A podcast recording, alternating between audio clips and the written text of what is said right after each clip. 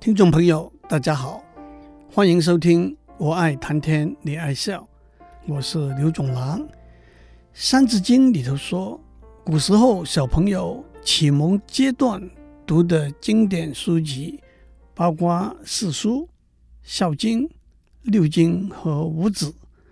四书就是《大学》《论语》《孟子》和《中庸》。而且按照南宋理学家朱熹的说法，也应该按照这个次序来读。我们已经讲过《大学》，这本书讲的是大人之学、大事之学，那是孔子的一个大弟子曾参写的。我们也讲过《论语》这本书，收集了许多孔子讲过的思想和理念。我们也讲过《孟子》。这本书收集了许多孟子讲过，但也包括发扬延伸孔子讲过的思想和理念。今天让我们讲《中庸》这本书。《中庸》和《大学》一样，原来是《礼记》里头的一章。朱熹特别把它们抽出来，列为四书里头的两本书。《中庸》是孔子的嫡孙子思写的。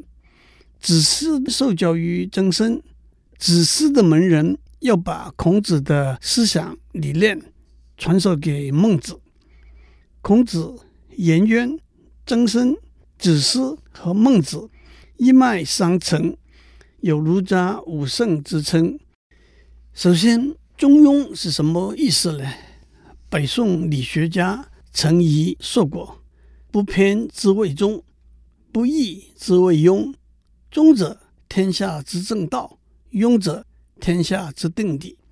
首先，这句话指出，忠是基本的理念和原则，庸是遵循发扬这个理念和原则的态度。忠就是不偏不倚，忠不是没有意见，忠有意见，甚至可能有坚决的定见，不偏不倚。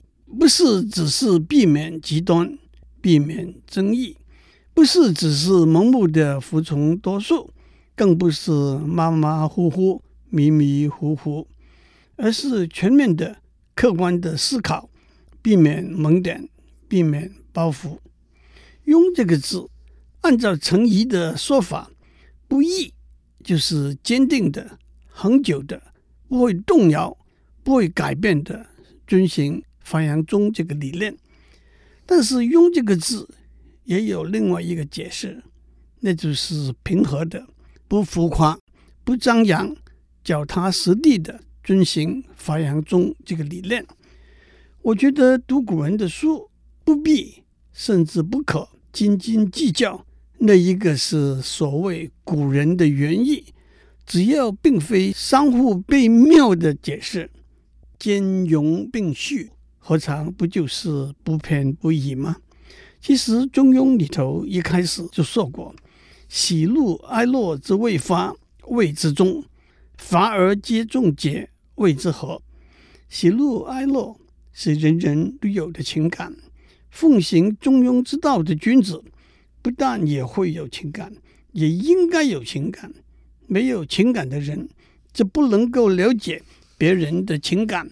就不会懂得怎样和别人相处，更谈不上教导、领导别人了。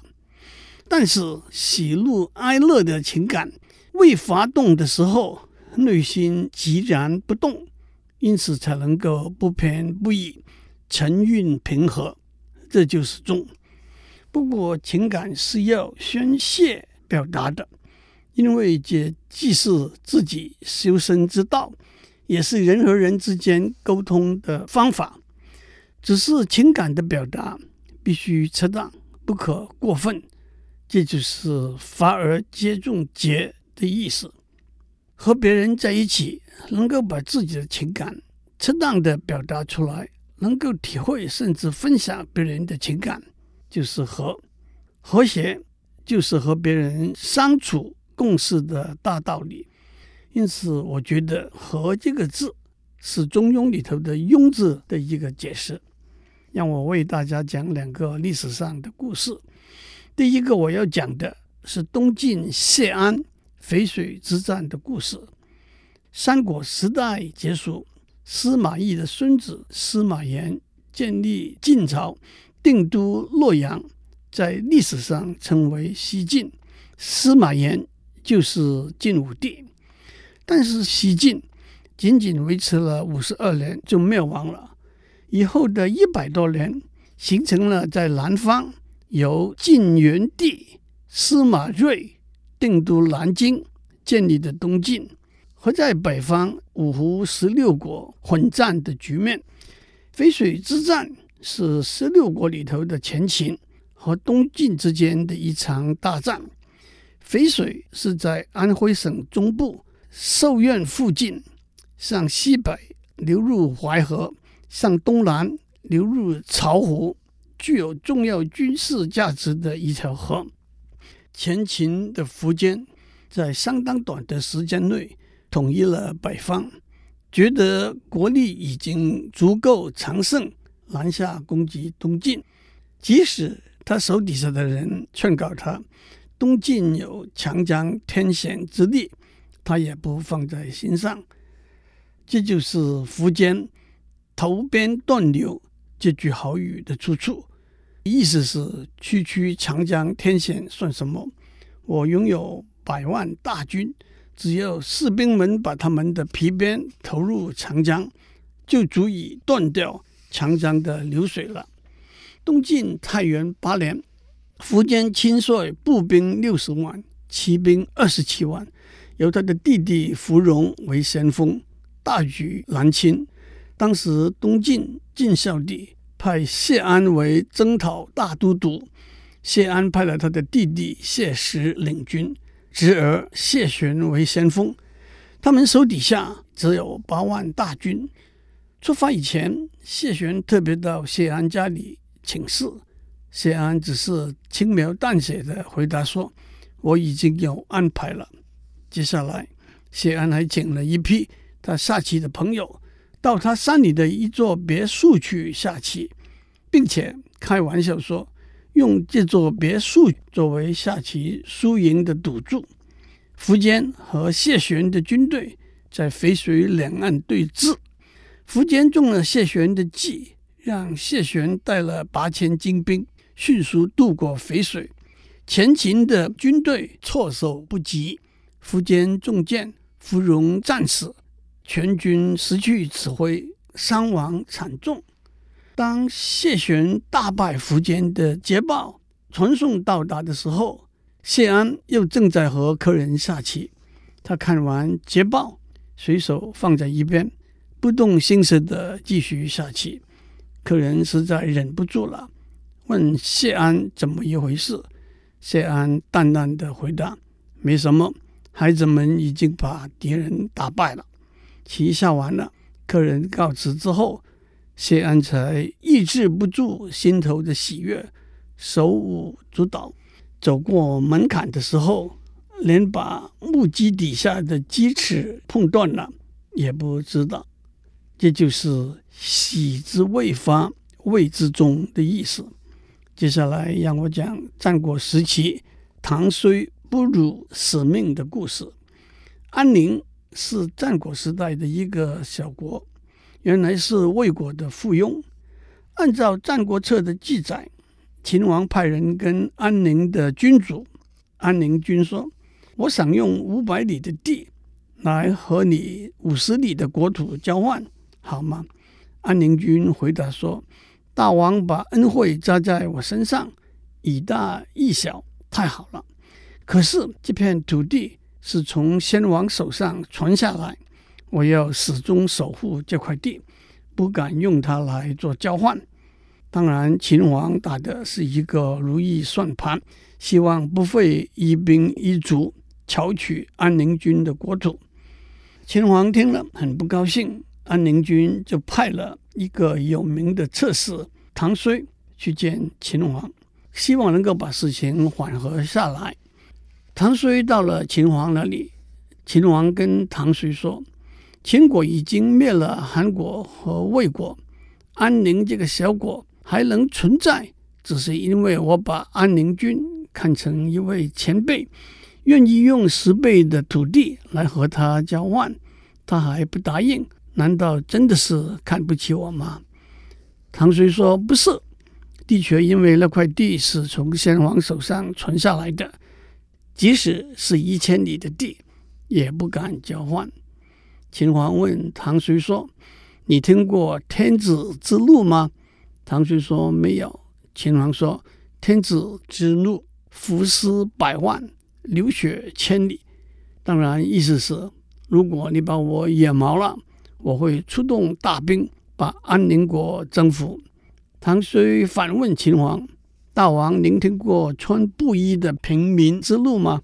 秦皇不屑地说：“布衣之路不过是摘掉帽子，光着脚，用头撞地来发泄一下而已。”唐遂说：“那是庸人之路，不是读书人之路。如果一个读书人被急得发怒，伏尸二人。”流血五步，今天就是秦国上下都要穿上搞衣束服的日子。说完，挺剑而起，要去刺秦王。秦王脸色都变了，长跪上堂，虽说：“请坐下来，何必如此？我现在明白了，韩国、魏国都灭亡了，可是只有五十里的安宁国却可以活下来。”那就是因为有您这种人，这就是怒发而中结的意思。我们先休息一下，待会再回来。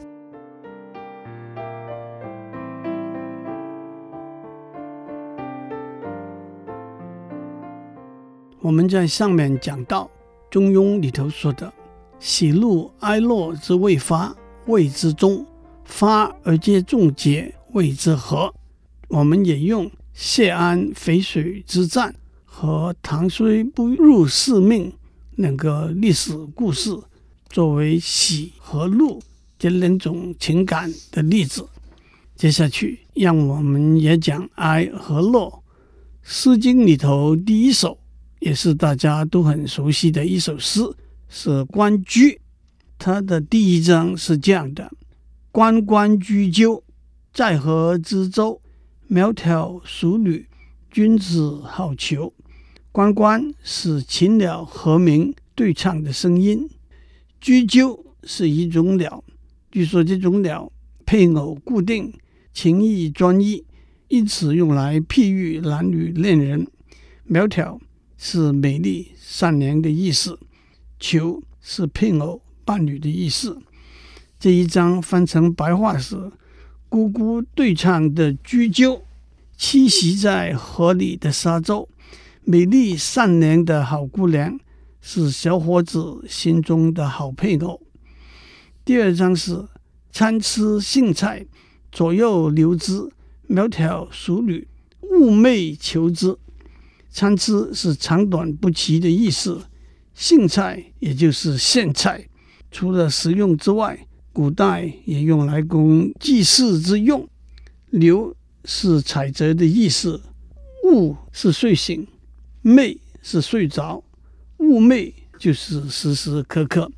这一章翻成白话是：长长短短的荇菜，左手右手一起来采。美丽善良的好姑娘，时时刻刻都在想把她追求到手。第三章是。求之不得，寤寐思服，悠哉悠哉，辗转反侧。思服是想念的意思，悠哉是深远的意思。这一章翻成白话是：追求他却追不到，在梦里头也想着他，想呀想呀，翻来覆去，无法睡得着。最后的第四、第五章重复第二章的句法。到处期待着，经由弹琴奏瑟、敲钟击鼓的音乐和淑女亲近，博取他的欢心。这两章是这样的：参差荇菜，左右采之；窈窕淑女，琴瑟友之。参差荇菜，左右之；窈窕淑女，钟鼓乐之。关雎。是一首描写少年男女恋情的诗，里头充满了喜悦和爱慕的心情。坦诚中依然含蓄，期待中有一丝苦衷。诸位听众，能知道两千多年以前圣人孔夫子对这首诗的评价吗？孔子说：“关雎这首诗，乐而不淫，哀而不伤。淫是过分适当的意思。”孔子说这首诗热情明快而有节奏，哀婉但不伤感，这正是中庸之道。朱熹在《论语》的注解里头说过。这首诗表达的是忧虽深而不害于和，悦虽盛而不失其正。在今天的社会上，我们看到许多深爱转成伤害、欢乐转成罪恶的例子，不由得让我们再念一次《中庸》里头说的：“喜怒哀乐之未发，谓之中；发而皆众结，谓之和。”让我打一个岔，大家都知道，rock and roll 是一九四零五零年代起源于美国的一种音乐风格。在中文，现在大家都把 rock and roll 这种风格意译为摇滚乐。其实也有人把 rock and roll 这种风格音译为乐与怒，这倒是一个巧妙的翻译，用音乐。来表达和宣泄快乐和愤怒的感情，恰到好处，可不正是《中庸》里头说的那句话吗？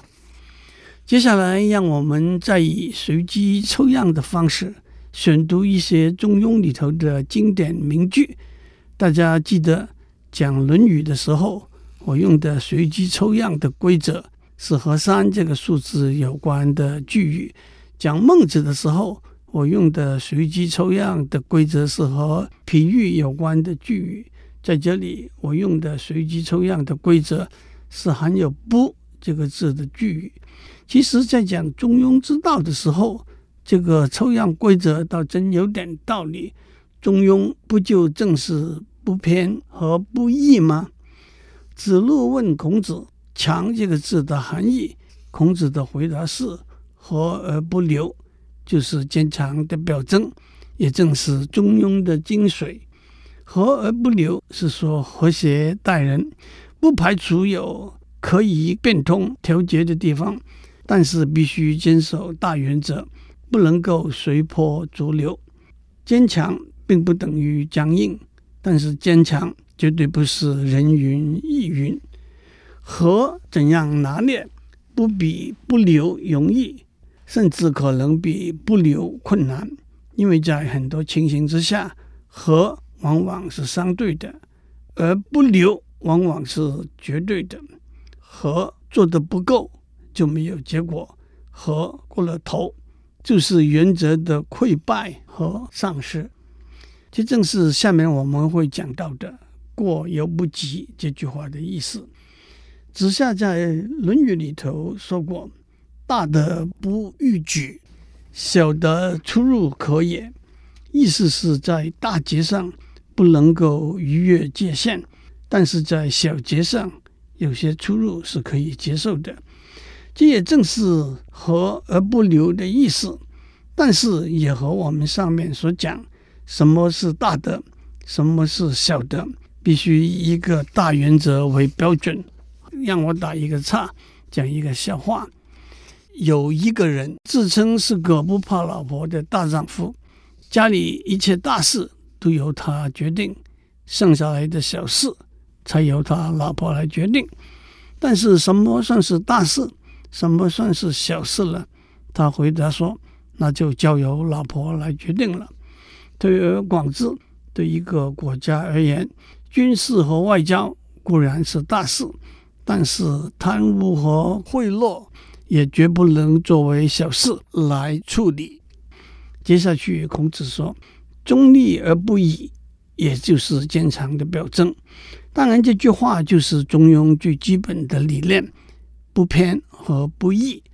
但是，接着“和而不流”这句话讲下来，作为一个坚强、坚定的领导者，必须有聆听、了解，甚至接受不同的意见和建议的气量。因此，被意识形态绑架，因而一意孤行；被名嘴和媒体鼓噪，因而失去定见，都不是深恶和而不流的中庸之道的强者。下面一个例句是：孔子说，中庸之道为什么得不到阐明呢？因为知者过之，愚者不及也。那就是聪明的人以为他懂了，则不再用心去钻研；愚笨的人根本不懂。中庸之道为什么得不到实行呢？因为贤者过之，不肖者不及也。有才干的人认为不值得去实行，没有才干的人根本缺乏实行的能力。在《论语》里头，子贡问孔子：“子张和子夏，哪一个比较贤能呢？”孔子说：“子张过度了，子夏却又不及。”子贡说：“这样说来，子张比子孟好了。”孔子说：“过犹不及。”意思是过度和不及都同样有缺失不足的地方。子张和子夏都是孔子的学生，子张才高艺广。性格比较偏激，子夏独性谨守，规模比较狭隘。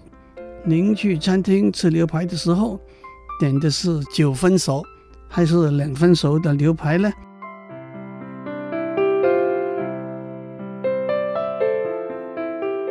以上内容由台达电子文教基金会赞助播出。